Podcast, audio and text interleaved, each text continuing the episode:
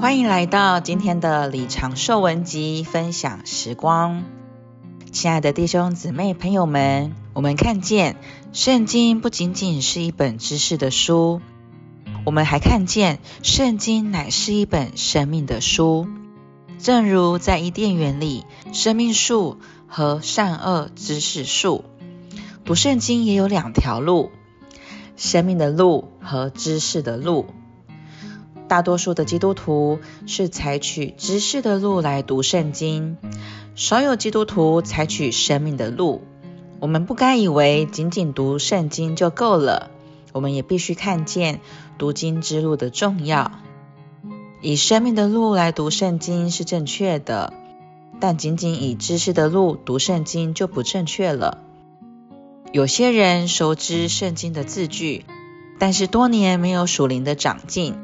我们属灵长进所需要的，不仅是圣经的知识，更是圣经里的食物和生命的供应。日复一日，我们需要以生命的路来读主的话，好借着主的话来接触主。我们读主的话时，就应当祷告，我们就会得滋养，并且我们会整天觉得我们在主里面，并与他有交通。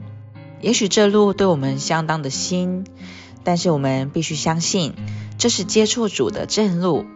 我们学习不凭我们的心思、情感、意志，乃凭着我们的灵来祷告。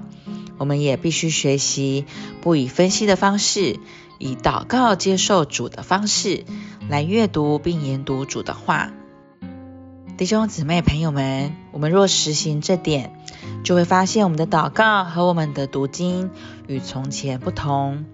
我们的灵会刚强得多，活得多，也敏锐得多。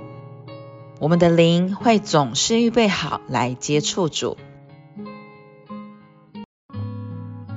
今天的信息就到这里，谢谢您的收听，我们下次见。